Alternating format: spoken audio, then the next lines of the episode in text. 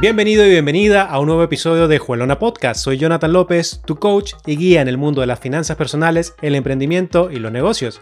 Y en cada episodio te ayudaré a construir el camino hacia tu éxito financiero. Así que prepárate para inspirarte y tomar acción. Para el episodio de hoy tengo un tema que se hace muy frecuente en las personas a las que les hago asesoría personalizada y en muchas conversaciones con temas referentes a las finanzas personales. Y es que se preguntan, ¿Por qué será tan difícil llevar en orden las finanzas? Algunas personas bromean incluso diciendo que llevar en orden las finanzas es organizar los billetes con denominación de mayor a menor y organizar las monedas. Y la verdad es que esto de llevar en orden las finanzas es un tema muy interesante y también que depende de muchos factores, depende totalmente del contexto de cada persona, de dónde nace, de dónde te desarrollas. Además, esto tiene total relación con nuestras personalidades y filosofías de vida. Para saber por qué razón se nos hace tan difícil llevar en orden nuestras finanzas personales, debemos analizar el entorno familiar, el entorno social, el entorno educativo, el entorno cultural, el entorno religioso, las experiencias personales y los medios de comunicación. Vamos a analizar uno a uno estos factores y puede que te ayuden a comprender mejor la razón del por qué actúas como lo haces. El principal beneficio que puedes obtener de reflexionar sobre qué factores son los que afectan tu vida financiera es identificar la raíz que lo causa y así poder hacer las correcciones necesarias. No se trata de buscar culpables, se trata de tomar el control de nuestra mente, hacer conscientes nuestros hábitos y darle un giro de 180 grados a nuestro comportamiento financiero, para que así mejoren nuestras vidas. Así que si estás listo o lista, comencemos. Analicemos el entorno familiar, siendo que este es el núcleo, el núcleo del ser humano, es el eje central. De hecho, he leído que la personalidad de un ser humano, de una persona, se forma dentro de los primeros siete años de vida. Todos nosotros hemos pasado por allí. Y si tú eres padre o madre, te interesa profundizar en este tema, ya que estoy 100% seguro de que vas a querer darle la mejor educación posible a tus hijos. Y la educación empieza en el hogar precisamente. Para quien quiera profundizar en este tema, podría leer los artículos de Henry Wallon o sus libros, que fue un psicólogo francés. Tiene muy buenos artículos donde se enfoca especialmente en el estudio sobre la psicología genética y la personalidad. Como venía diciendo, en el entorno familiar tiene un gran impacto la forma en cómo nos relacionamos con el dinero, el comportamiento financiero de los padres, otros miembros de la familia, generalmente sirve como modelo a seguir para las personas. Si tus padres tenían hábitos financieros saludables, es más probable que tú también hayas adoptado. Por otro lado, si tus padres han pasado dificultades financieras, es muy probable que tú puedas enfrentar desafíos o retos similares. El aprender de estos errores o aprender de los errores de ellos puede que sea suficiente para que tú no repitas estos errores. Me pongo como ejemplo. En mi entorno familiar siempre he visto el emprendimiento y los negocios. Mi madre ha tenido negocios, a mi abuela siempre la veía muy activa como comerciante, motivaba a sus hijos, o sea, a mis tíos, a que también desarrollara negocios. Podría decir que en mi entorno familiar hay personas emprendedoras, muy contrario a otras familias donde no hay perfiles emprendedores propiamente. Y se le da exclusiva importancia a la formación académica para hacer carrera profesional y entrar en el mundo corporativo como único camino, lo cual está bien. Ambos caminos nos pueden llevar al bienestar que buscamos. Ambos tienen sus pros y sus contras. Si lo analizas bien, puede que gran parte de quien eres hoy en día, de tus valores y tus creencias, estén arraigados gracias a tu entorno familiar. En tu familia se fomentaba el ahorro, las inversiones, la importancia de diversificar y aumentar la fuente de ingresos, eran gastadores compulsivos, se mantenían con deudas o quizás las deudas nunca fueron un problema en tu hogar. Estas son ciertas preguntas que debemos hacernos para poder analizar cómo ha sido nuestro entorno familiar. ¿Quién fue tu modelo a seguir a nivel financiero en tu familia? ¿Fueron tus padres o quizás algún otro familiar con una mejor posición económica?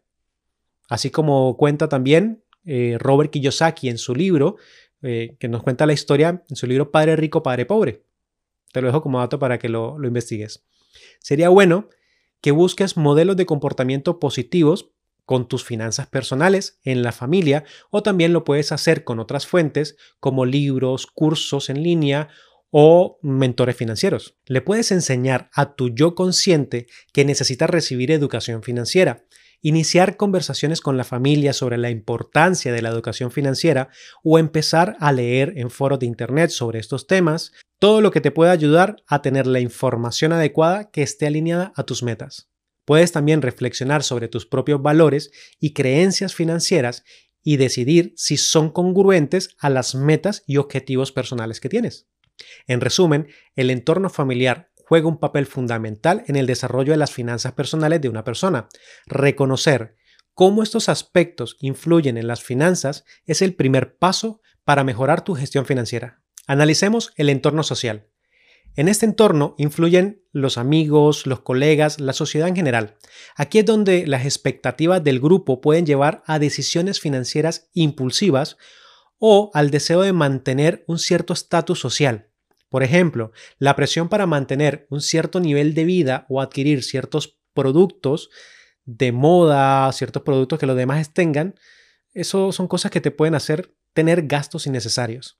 Aquí entra muy bien aquella frase que dijo Will Smith gastamos dinero que no tenemos en cosas que no necesitamos para impresionar a gente a la que no le importamos. Si permites que la presión social te lleve a gastar más dinero de lo que te puedes permitir, estarás siempre en un pozo financiero.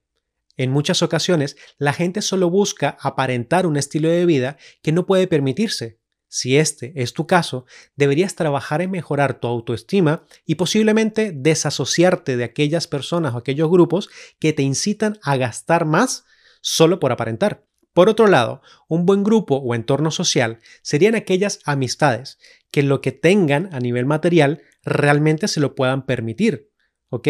Y que estas personas no te juzguen porque quizás no tengan los mismos recursos financieros que ellos, pero sí es bueno que este grupo, este tipo de personas te motiven y te alienten a elevar tus estándares, a que puedas ser una mejor versión. Así que es bueno que este grupo te permita obtener pensamientos de riqueza que te ayuden a cambiar el no puedo permitirme esto por el cómo hago para generar más ingresos que me ayuden a mejorar mi estilo de vida. Uno de mis mentores, Jim Rom, decía, eres el promedio de las cinco personas que te rodean. Tenemos la tendencia natural de compararnos.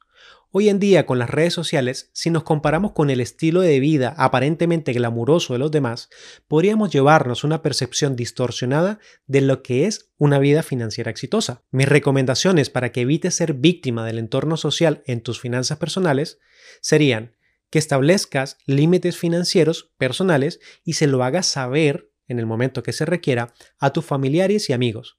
Personalmente utilizo una frase la cual dice se sale de mi presupuesto por el momento, ¿ok? O no es prioridad en este momento. Recuerda que si tú no cuidas tus finanzas, nadie lo va a hacer por ti. A la hora de compararte con otros, te invito a que practiques la gratitud. Agradece por cada cosa que tú tienes. Céntrate en tu progreso individual con la única persona con la que debes compararte es contigo. Siempre puede ser un poco mejor que ayer. Y en cuanto a las redes sociales, úsalas para inspirarte y decirte, si yo lo quiero, yo lo puedo lograr. En resumen, el entorno social puede influir en las decisiones financieras de una persona a través de la presión, obviamente, y de las expectativas y la comparación con otros. La toma de conciencia y la adopción de estrategias para contrarrestar estas influencias sociales pueden ayudar a una persona a tomar decisiones financieramente más saludables. Analicemos el entorno educativo. Este juega un papel importante en la propia formación de las finanzas personales de una persona y depende en gran medida de la educación inculcada por nuestros padres o la que hemos podido observar en nuestro entorno social. Al final, a cada uno se le prende cierta chispa de curiosidad por aquello en lo que más nos interesa. Podríamos decir que la educación formal que recibimos en la escuela o en la universidad no está precisamente orientada a formarnos como personas exitosas y abundantes financieramente, sino para producir en masa a personal calificado para puestos de trabajo en específico. El aprendizaje financiero también puede ocurrir de manera informal, a través de la interacción con otras personas, de observar y de conversar con otras personas sobre cómo llevan adelante sus finanzas personales, además de las propias experiencias que te da la vida.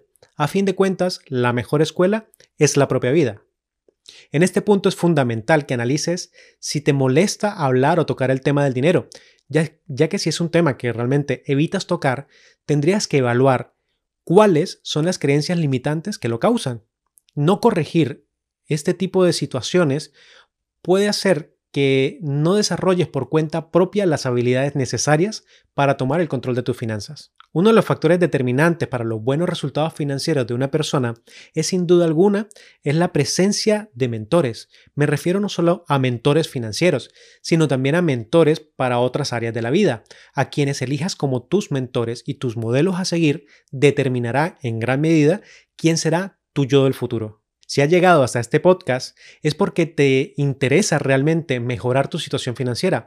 Sabes que puedes pasar al siguiente nivel y reconoces que no somos un producto terminado. Además de que necesitamos entrar en constante aprendizaje y retroalimentación de los temas en los que queremos mejorar. Si aún no te has suscrito, aprovecha de hacerlo. Y si te está gustando el tema, se agradece un like para hacérmelo saber. Sabemos que solo nosotros somos los responsables de nuestro futuro financiero.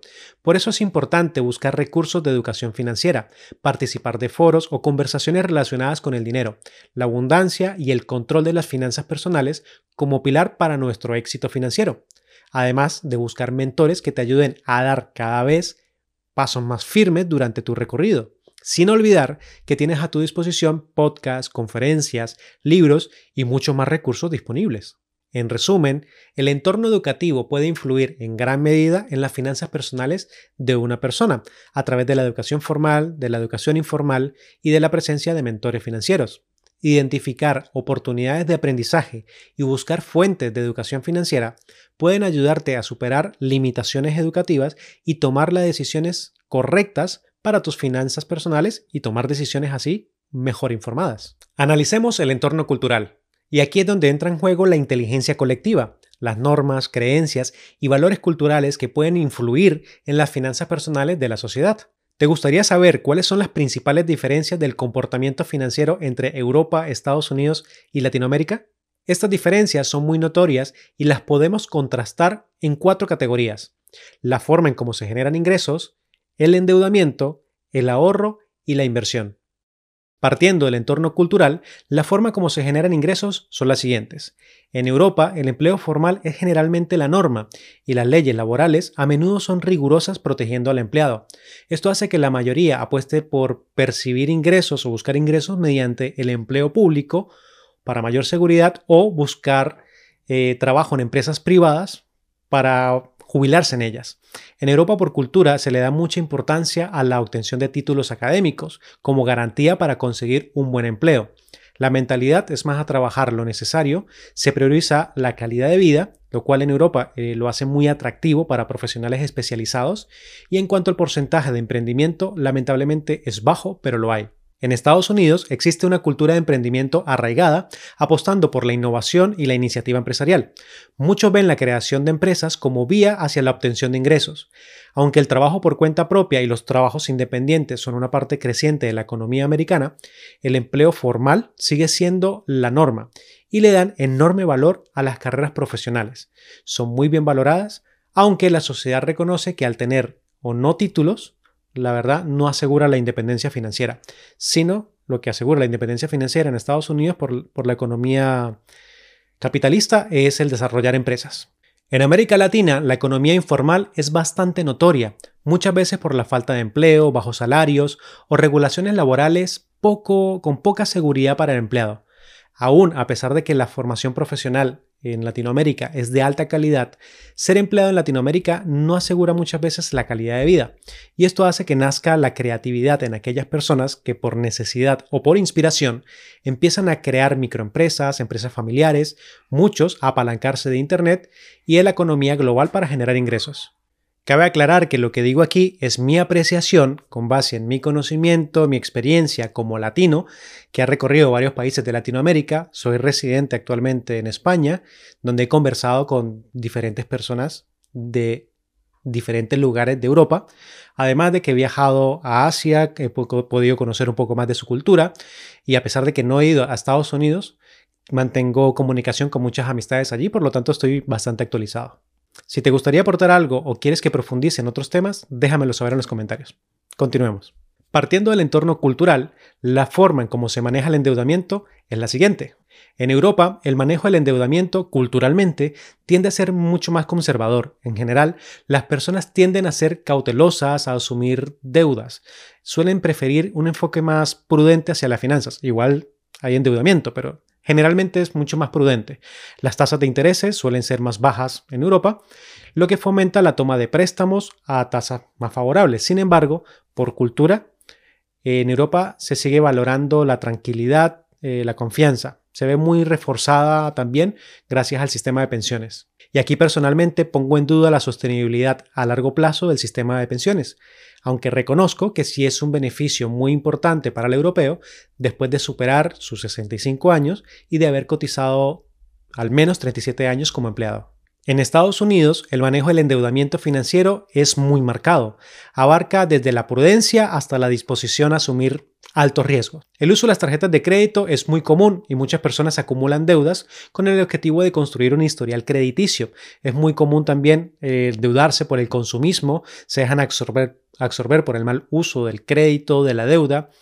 Y bueno, se requiere educación financiera para usar esta herramienta llamada deuda de forma correcta y no permitir que la deuda nos use a nosotros. En Latinoamérica, el manejo del endeudamiento financiero se ve con dificultad de acceso, solo para pocos que cumplen los requisitos de acceso en las entidades financieras con tasas de interés variable. En general, muchas personas recurren a préstamos con empresas privadas o prestamistas particulares para hacer frente a gastos de imprevistos o para emprender negocios muy conocido también el famoso gota a gota.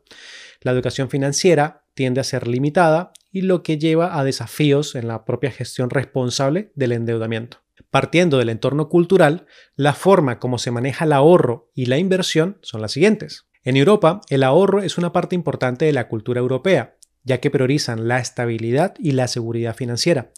Muchos europeos ahorran parte de sus ingresos enfocando ese dinero para algún capricho, para la compra de algún coche, de algún vehículo, de algún carro. Tienden a ahorrar para la entrada de un piso, para la vivienda, siendo la inversión en propiedades inmobiliarias la preferida, sin dejar por fuera la inversión en fondos mutuos. Algo que además les ayuda a reducir la presión para el ahorro de emergencia es la propia seguridad social. Al igual que en todo el mundo, hay personas que dentro del mismo sistema no logran ahorrar, ya sea porque no les alcanza, por mala gestión financiera o porque prefieren disfrutar el hoy y mañana se verá. En Estados Unidos, el ahorro se considera como una parte esencial de la gestión financiera personal. La cultura financiera estadounidense fomenta la idea de págate a ti primero, lo que significa que antes de gastar, las personas destinan una parte de sus ingresos al ahorro y a la inversión. El ahorro para la jubilación es esencialmente importante. Hay opciones para, para la jubilación en Estados Unidos, jubilaciones individuales como el IRA y los planes 401k, que en estas participa el empleador. En cuanto a la inversión en Estados Unidos, tiene una cultura de inversión bastante desarrollada, las personas participan activamente en los mercados financieros, invierten en acciones, en bonos, en fondos mutuos y buscan oportunidades para hacer crecer su patrimonio. Y sí, las propiedades inmobiliarias están en el primer lugar como instrumento favorito de inversión. En Latinoamérica, el ahorro puede variar ampliamente según el país y las circunstancias económicas. A pesar de las limitaciones financieras en algunos lugares, muchas personas de la región valoran el ahorro como una forma de mejorar su seguridad financiera. Sin embargo, hay personas que no confían en los bancos y prefieren mantener sus ahorros en casa o debajo del colchón. Otros prefieren no ahorrar directamente, ya que la devaluación de la moneda hace que no tenga mucho sentido ahorrar. Falta de aprender cómo ahorrar inteligentemente. A pesar de esto, el ahorro para la educación y la compra de vivienda es una prioridad para muchas familias en América Latina. Y en cuanto a la inversión, las propiedades inmobiliarias son las preferidas. Y como en todos los países, hay personas que no logran ahorrar y viven totalmente el día a día. Ya casi estamos por terminar de analizar los diferentes factores que intervienen en el comportamiento financiero de todos nosotros, y solo nos quedan tres puntos por tocar. Analicemos el entorno religioso ya que la religión puede influir en las finanzas personales a través de sus enseñanzas, valores, prácticas. Las creencias religiosas pueden dictar cómo se debe utilizar el dinero, cómo se debe hacer las donaciones caritativas y cómo se debe gestionar las deudas. Por ejemplo, en algunas religiones, como en el cristianismo, se enseña que los fieles deben dar el 10% de sus ingresos a la iglesia como diezmo. Esto puede tener un impacto significativo en el presupuesto de una persona y en su capacidad de ahorro y de inversión. Se debe buscar un equilibrio entre la práctica del diezmo o la caridad y el bienestar financiero personal. Esto puede incluir la planificación para emergencias, la inversión para la jubilación y la gestión responsable de las deudas.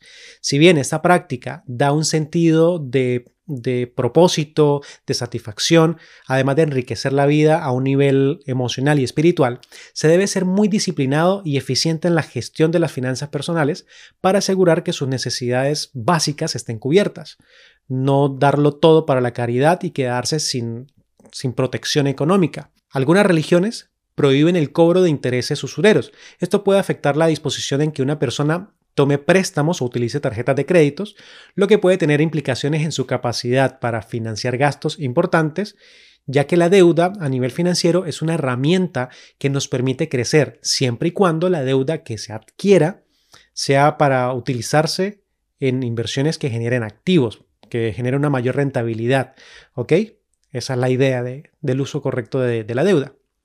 Moralmente podría ser mal visto te lo digo de manera personal, que a mis 14 años prestara dinero intereses para buscar un beneficio propio, o que descargara música de internet para la venta, que termina siendo piratería, lo cual está mal y esta experiencia la compartí en el episodio anterior titulado Mi enfoque único, y esto lo cuento para mostrar mi realidad que a esa edad, con la, con la creatividad que tenía, pues a la hora de buscar ingresos para el logro de mis metas personales, como era comprarme la moto que quería comprarme te puede mostrar eh, este, este pensamiento de, la creatividad, te puede mostrar diferentes alternativas para generar ingresos. Y no lo, no lo digo para justificarme ni lo digo que haya estado bien, pero sí te lo digo porque dentro de ese contexto, a esa edad, en ese país, con esa economía, yo estaba cubriendo una necesidad a la hora de prestar dinero de intereses, que era prestar dinero de intereses de forma rápida, sin tanto protocolo al prestar este dinero.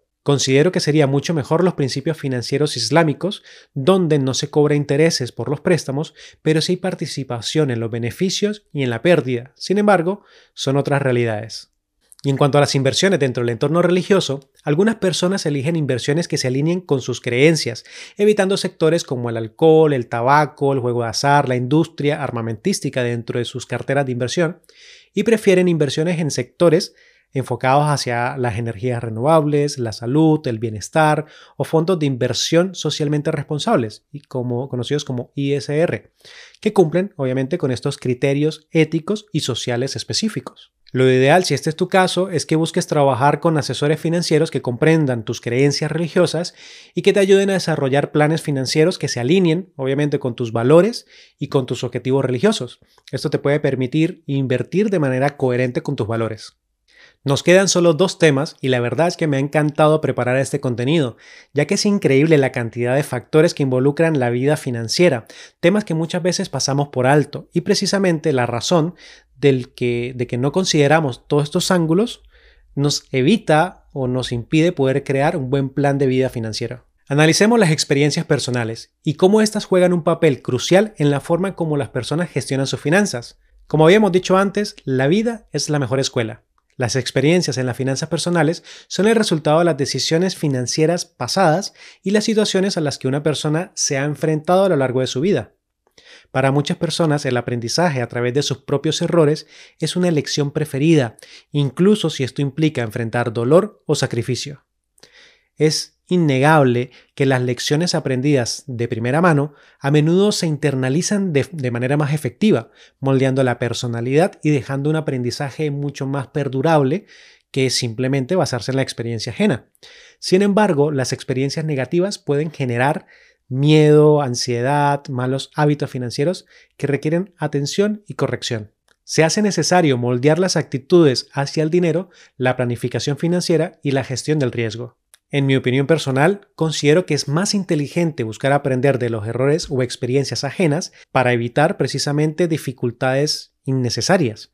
Muchas veces cuando converso con las personas, tiendo a, concentrarme o a centrarme más en cuáles han sido esos fracasos, cuáles han sido esos errores que han cometido y qué lecciones de vida pudieron rescatar de esas experiencias. Eduardo Salazar, uno de mis mentores, empresario, millonario, que ya no está con nosotros físicamente, decía, sería genial si los fracasados dieran conferencias, ya que aprenderíamos muchísimo sobre cómo evitar cometer errores, ahorrándonos el tiempo perdido, el esfuerzo malgastado y ahorrándonos mucho dinero también. Te invitaría a mantener la mente abierta, a estar dispuesto de escuchar y aprender de las experiencias de otras personas, de buscar modelos a seguir, de aprovechar recursos educativos disponibles que te proporcionen información valiosa y de estrategias que te eviten cometer errores comunes.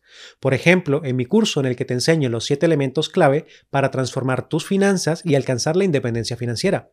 Podrías encontrar más información en mi página web o en el enlace que está disponible en mi perfil de Instagram. Te invito a practicar la empatía y entender las experiencias de otras personas desde su perspectiva y aplicarlas a tu vida de manera más efectiva. Te invito también a participar de comunidades donde comparten y puedes compartir también experiencias similares que puedas con ellas aprender y a tener un equilibrio entre tus propias experiencias personales. Si quieres profundizar en un enfoque más personal, te puede resultar interesante cómo el pensamiento filosófico del existencialismo te puede guiar para concentrarte en la experiencia individual, en la libertad personal y en la responsabilidad de la toma de decisiones financieras.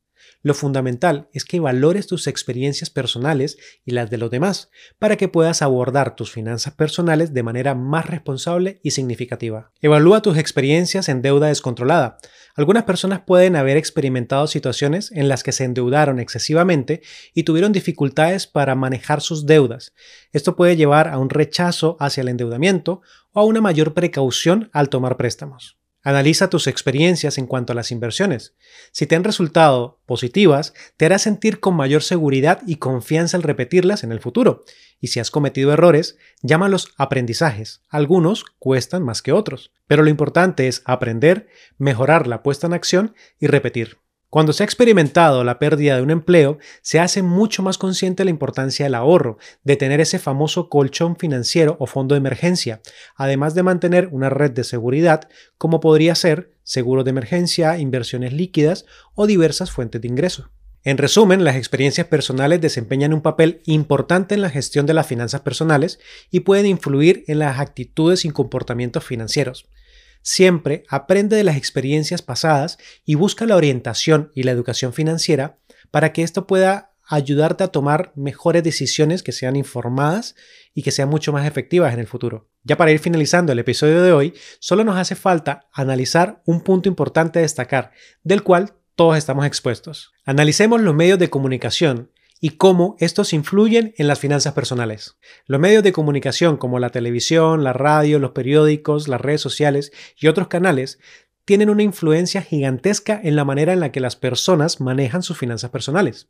Los mensajes que se difunden a través de los medios de comunicación influyen en las actitudes y comportamientos, además de las decisiones financieras de las personas.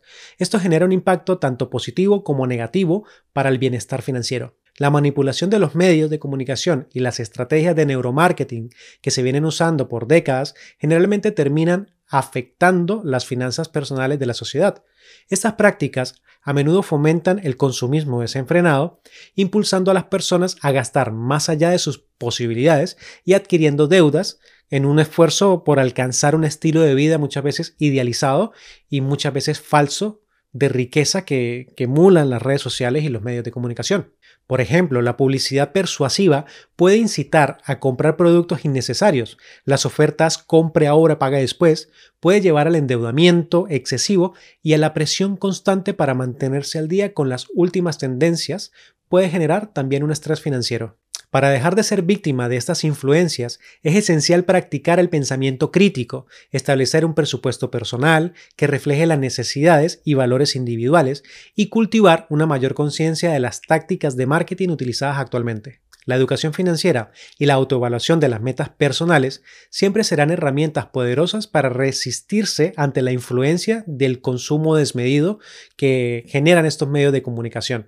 Esto te permite tener unas finanzas más saludables. No caigamos en el FOMO, o en inglés Fear of Missing Out, o en español Miedo a perderse de algo. Es una estrategia psicológica ampliamente utilizada en los medios de comunicación y la publicidad para influir en las decisiones de compra y en última instancia afectar nuestras finanzas. Esta táctica se basa en el temor de perderse de oportunidades o experiencias o productos que se pueden presentar como exclusivos, emocional, emocionantes o de moda. Aquí te explico tres formas de cómo el FOMO puede afectar tus finanzas personales. Primero, llevándonos a realizar compras impulsivas de productos o servicios que no necesitamos realmente, como cuando vemos anuncios o promociones en las que enfatizan que es nuestra única oportunidad o última oportunidad para poder obtener algo. Podemos sentirnos presionados al, comprar eso sin realmente pensar si lo necesitamos o pensar en nuestro presupuesto. Lo segundo es la sensación de que todos a nuestro alrededor están participando de ciertas actividades, como viajes de lujo o eventos exclusivos. Esto puede llevarnos a gastar más dinero de lo planeado en experiencias o simplemente lo hacemos para no sentirnos excluidos socialmente. Y tercero, si no tenemos dinero disponible para satisfacer un deseo inducido por el FOMO, es posible que recurramos al endeudamiento, como el uso de tarjetas de crédito o préstamos personales o financiamientos a plazos, lo que puede resultar en deudas innecesarias. Para evitar caer en la trampa del FOMO y proteger nuestras finanzas, es importante practicar el pensamiento crítico. Antes de realizar una compra impulsiva, es útil preguntarnos si realmente necesitamos el producto o la experiencia en cuestión, o si la compra se ajusta realmente a mi presupuesto.